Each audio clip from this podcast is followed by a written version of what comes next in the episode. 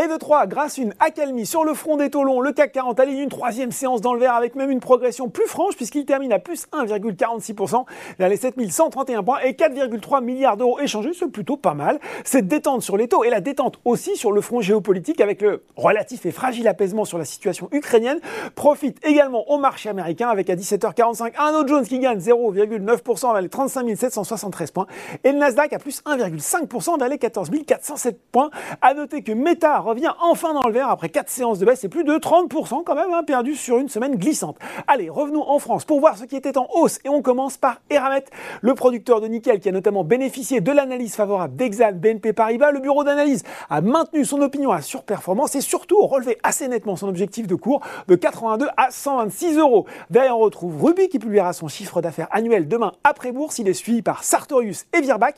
Et puis Amundi grimpé lui de 3,9%. Le géant de la gestion d'actifs a déjà dépassé ce objectif stratégique pour 2022 avec un résultat net ajusté qui a progressé de 37% en 2021, 1,3 milliard d'euros et des encours sous gestion qui ont dépassé la barre des 2000 milliards fin décembre avant même l'intégration des encours gérés par l'Ixor cerise sur le gâteau. Amundi a proposé de verser un dividende de 4,10 euros par action, soit une hausse de 41% par rapport à 2020. Sur le CAC 40, Stellantis ouvrait la marche devant Saint-Gobain et ST Micro. Si on regarde maintenant les valeurs en baisse, eh bien, le répit aura été de courte durée pour Orpea qui repart dans le rouge aujourd'hui, moins 5,6% après la publication hier d'un chiffre d'affaires 2021 en croissance organique de 5,1% à 4,2 milliards d'euros. On a également appris aujourd'hui que BlackRock avait franchi à la hausse le seuil de 5% du capital hier.